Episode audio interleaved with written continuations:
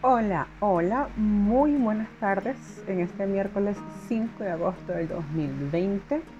Una tarde espectacular de lluvia y cielo gris que para mí personalmente es de los mejores climas que puede existir.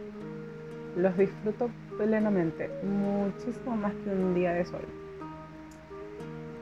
Bienvenidos a este episodio 3 llamado Juventud, Desarrollo y Crecimiento Vamos a tocar varios temas importantes acerca de la juventud y el desarrollo de las niñas, de los niños, de la sociedad, de cómo fue mi niñez esperando pues la menarquia y mm, varios temas importantes que espero que sea de muchísima utilidad para todos mis oyentes.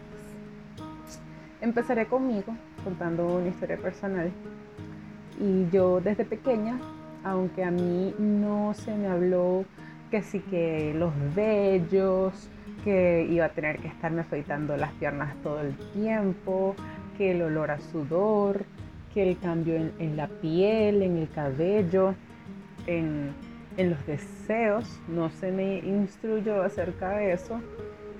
Para mí y para mi hermana, mi mamá siempre nos enseñó que la menstruación era algo maravilloso, bello, hermoso y yo recuerdo que cuando yo tenía 8 años, yo compraba toallas sanitarias cada vez que podía. Y si íbamos a hacer un viaje largo, yo, me, empaquetaba las toallas sanitarias y las toallas se venían conmigo al viaje. Y creo que eso duró como un año, quizás como de 8 a 9. A la final me desarrollé como a los 11 años. Pero mm, duró mucho tiempo yo, yo, yo esperando ese acontecimiento mágico que iba a cambiar mi cuerpo, que tienen todas las mujeres. Y, y me sentía pues maravillada. Oh, sorpresa cuando realmente pasa. En mi caso, no fue que sangré así que yo sentí que me estaba muriendo ni nada por el estilo, sino que, de verdad, literal, habían unas manchitas marrones, unas muestras que les podrían decir así, marrones en mi ropa interior. Y yo decía, ¿qué es esto? O sea, en serio, yo decía, me estoy limpiando mal. Es que, es que no sabía qué era lo que me estaba pasando. Y yo, no, no, no sé, no sé qué está pasando. Y eso fue como un día y yo me desarrollé, fue como a los ocho días después de que pasó eso. Igual yo eso no se lo comenté a nadie nunca, jamás. Para mí eso se quedó así como un misterio sin resolver hasta ya uno adulto entiende qué es lo que pasa en nuestro cuerpo y por qué esas, esas muestras, este predesarrollo, por así decirlo. Y ahorita lo recuerdo como algo divertido, de verdad, pero e, ese, ese flujito, el color marrón, esas muestras que yo dejaba así eran muy, muy extrañas y totalmente nuevas para mí. De verdad que no, no, nadie te lo advierte. Ni siquiera en los libros de biología tú vas a leer eh, días previos o días antes o este, usted va a experimentar una secreción, eh, probablemente color marrón. Eh, 10 de cada 100 mujeres experimentan esto, no hay nada, no hay ningún sitio, probablemente los ginecólogos manejen esa información, pero obviamente los estudios biológicos que uno lleva en niveles básicos no los escriben unos ginecólogos, para nada. Probablemente ni siquiera lo escriba un profesional en la salud, sino más bien un educador, que pues va, va a escribir lo que sabe de la mejor forma posible y hasta para ponerlo bonito, porque en los dibujos ese, tipo de cosas se ve, oh, el desarrollo, qué bonito, una etapa maravillosa.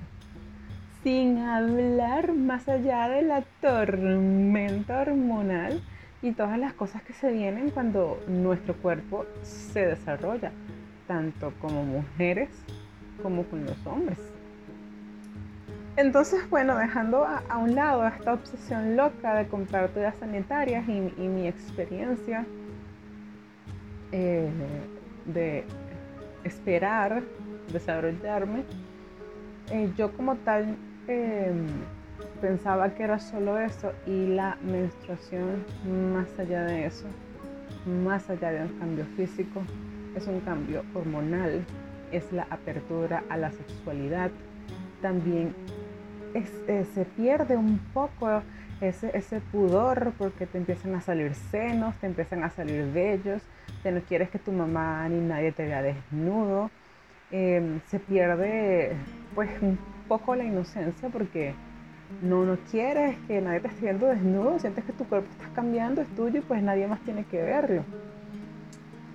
También eh, la, se empiezan a interesar por el otro género, tanto hombres por las mujeres como las mujeres por los hombres, y el sudor te cambia, el pH te cambia, hasta la energía, porque hay muchas mujeres, eh, no, no sé, no puedo decir estadísticamente cuántas, pero hay muchas que les da la comilona fatal antes de que les venga la menstruación. Hay otras que cuando tienen la menstruación solo quieren comer chocolate y helado porque como que si no existiera más nada en el mundo. Y nadie te ve esos cambios. Y podrá parecer muy loco y muy, ay, no es que lo vi en una película, la vida real no es así, pero sí, la vida real es así. Hay muchas mujeres que cuando tienen la menstruación, lo único que quieren es chocolate y dulce y, ay, comer y comer y comer. Y eso pues obviamente no nos hace bien sumando los cambios en el cutis, en la cara. Hay personas que experimentan acné, hay otras que no lo experimentan. La piel, la piel de tus brazos, de tus piernas se puede volver más seca, más grasosa. Hay que agregar nuevos cuidados a nuestras vidas de, higiene, de desodorante, de perfumito y otro montón de cosas pues que en la inocencia infantil de todo lo tengo, todo me lo dan, pues se van porque ahora tienes tú que estar pendiente de, eso. Y en, este desarrollo, en este crecimiento, en este proceso maravilloso de la feminidad y todos los cambios, bien que mal, nacen complejos. Complejos, eh, complejos de muchos tipos. Es decir, la mujer que se desarrolló mucho, que tiene muchos senos, eh, muchos hombres o muchos niños o adolescentes la van a buscar por eso. La que tenía pocos, pues va a tener complejos porque aquella otra tiene más y pues porque a mí no me crecen. Eh, hay otras que se van a sentir más bellas porque el cabello les va a crecer más y sus hormonas van a estar en el flor de piel. Y hay otras que se van a sentir más feas porque probablemente les sale acné o las caras se les seca más. Y mm, estos complejos no son más que falta de información y falta de amor. ¿Por qué? Porque todo tiene solución. La gente que tiene acné tiene solución. Obviamente, si tú tienes los senos pequeños, no es que la solución sea que vayas a ir a operártelo. Y si lo tienes muy grande, pues ya sí cuando eres una mujer adulta, pues te ocasiona problemas en la columna, pues vas a tener que operártelos porque es algo de salud. Pero yo me refiero a unas soluciones más amorosas, unas soluciones más conscientes, más cósmicas, más reales, que son conocer este proceso que probablemente algunas madres conversarán de todo ese huracán de cambios que vienen, otras lo considerarán no necesario, otras te enterarás porque tu amiga se desarrolló primero que tú y te, te está contando lo que le pasa. Y por aquí o por allá, todos estos complejos se resuelven con el amor, con el amor propio. Y el amor propio puede existir y tiene que existir tu mamá o tu amigo o tu abuela te haya preparado para este evento no, para este gran cambio. Y personalmente siento que en el mundo debería existir más información para las niñas que están a punto de desarrollarse, porque no todo es sexo en este mundo, no todo es desarrollarte y procrear. Y aunque las mujeres y las niñas están ya biológicamente preparadas para traer a la luz, para traer a este mundo, a un nuevo ser, una niña de 11, 12, 13 años después de que se desarrolle, obviamente no va a estar preparada para ser madre, porque simplemente no es un juego de muñequitos. Entonces nosotras como mujeres tenemos esta responsabilidad maravillosa que si tenemos hijas o si llegamos a tener hijas o la hija de una amiga, como una responsabilidad moral, social por el mundo, por, por la hermandad entre las mujeres, tengas hijas o no como hijas, fomentar el amor femenino, el amor propio.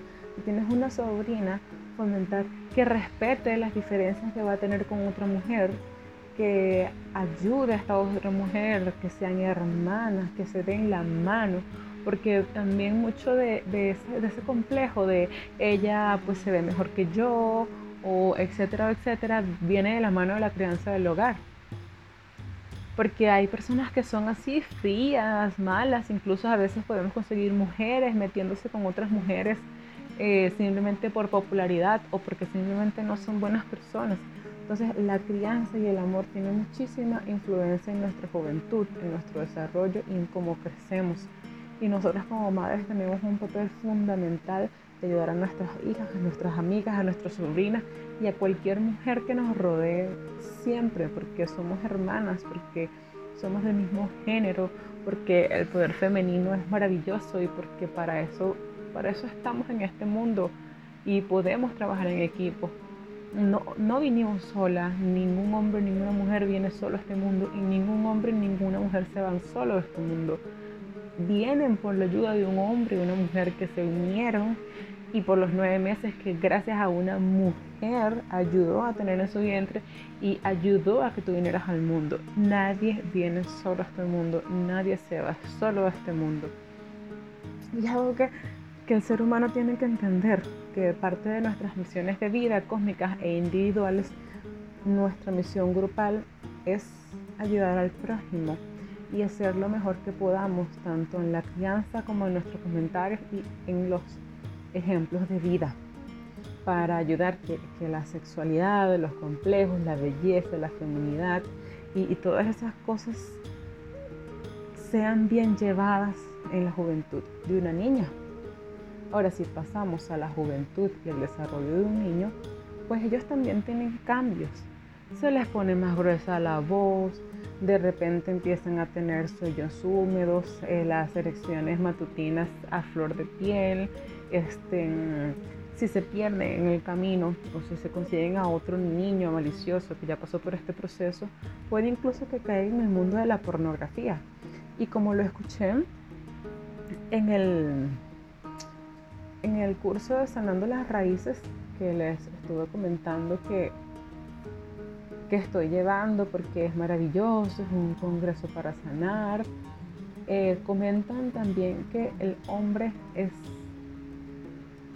transformado, por así decirlo, es se le tergiversa la mente si cuando su sexualidad inicia, se lo inician con pornografía, porque se van a crear, además de que una, una idea loca y equivocada de lo que es el sexo o de lo que es relaciones sexuales, van a internalizar que la mujer es un objeto sexual que pueden maltratar, que pueden golpear, que pueden tratar simplemente como, como tratan a esas mujeres en esos, en esos videos tan, tan explícitos y tan erróneos, porque la vida real no es así. Las relaciones sexuales no son así.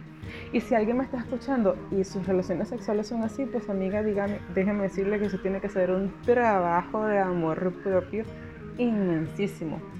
Porque la unión sagrada entre un hombre y una mujer no es para que la estén ahorcando ni le estén dando con una correa o, algo así loco, ni, ni, ese, ni ese tipo de cosas que se ven ahí para, para no entrar en detalles. No creo que un menor de edad me llegue a escuchar, pero para no entrar en detalles.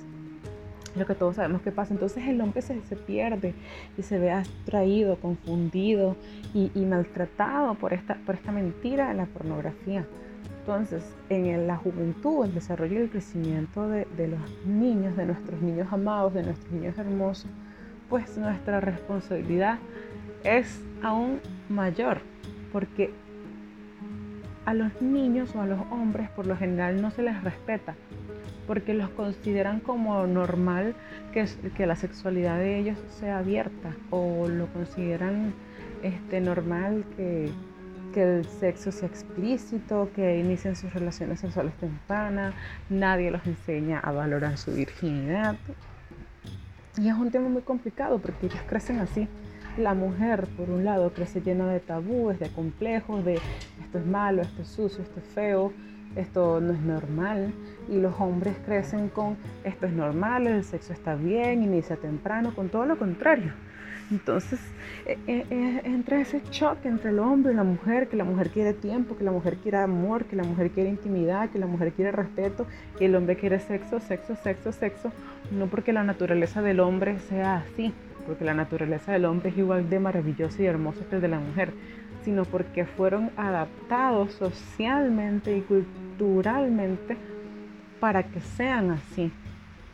Y en la crianza de los niños tenemos que acompañarlos acerca de, lo que es normal, de lo que está sano, eh, que experimenten con su cuerpo, darle la apertura a este mundo sexual de una forma bonita, mágica y respetuosa, como tiene que ser, no como príncipes de cuentos ni, ni como cosas mágicas, pero sí con el respeto que merecen, porque también merecen respeto a los hombres, también merecen ser respetados, ser acompañados, también merecen apoyo.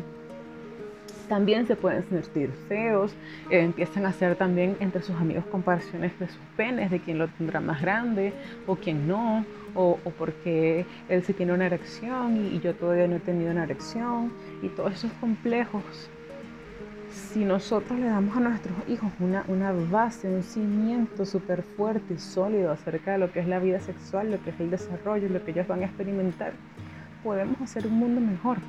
Aunque sea una madre en un país que haga esto, está haciendo la diferencia que como somos un universo en el que todos estamos conectados, va a hacer una diferencia en el mundo entero.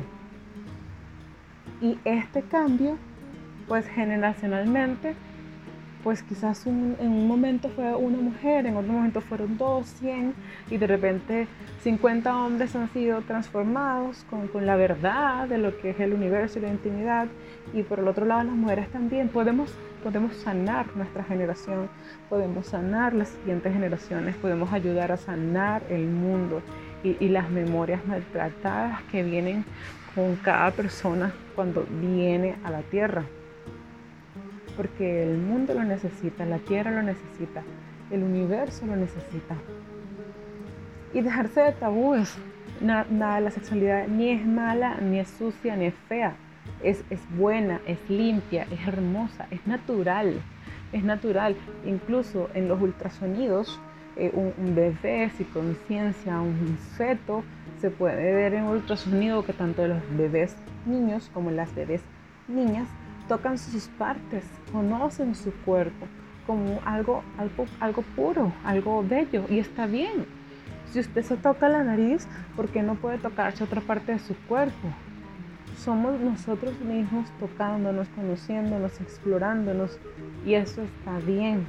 Y no solamente me dirijo a la parte sexual, pero es gran parte de lo que afecta a la sociedad, porque por ejemplo tener un, mal olor porque te desarrollaste y subes muy fuerte, tanto al hombre o a la mujer se le resuelve con un desodorante.